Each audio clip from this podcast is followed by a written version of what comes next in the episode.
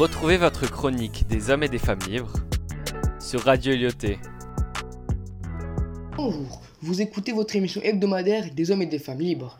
Aujourd'hui, nous allons parler d'une figure historique de lutte pour les droits des personnes noires aux États-Unis qui malheureusement a été assassiné le 4 avril 1968 à Memphis.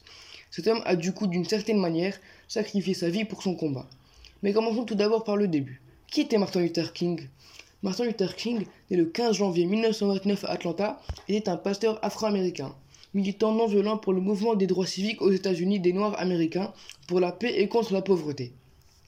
Le 28 août 1963, Martin Luther King prend la tête de la marche sur Washington pour le travail et la liberté. Martin Luther King s'est battu toute sa vie contre la ségrégation raciale qui sévit aux États-Unis. Il est devenu le symbole de la lutte pour l'égalité des droits civiques. Il devient le plus jeune lauréat du prix Nobel de la paix en 1964 pour ses luttes non violentes contre la ségrégation raciale et pour la paix. Il commence alors une campagne contre la guerre du Vietnam et la pauvreté. Il est l'un de ceux qui acceptent le souhait du président John Fitzgerald Kennedy de changer le message de la marche. Il ne restreignait donc pas à la défense des Afro-Américains. Il affirme alors Ce ne doit pas être seulement les gens noirs, mais tous les pauvres. Martin Luther King voit un besoin urgent de se confronter au Congrès qui avait démontré son hostilité aux pauvres en distribuant les fonds militaires avec générosité, mais donnant des fonds aux pauvres avec avarice. Sa vision est celle d'un changement qui est plus révolutionnaire qu'une simple réforme. Il cite les défauts systématiques du racisme, de la pauvreté, du militarisme et du matérialisme, et que la reconstruction de la société elle-même était le vrai problème qu'il fallait résoudre, disait-il.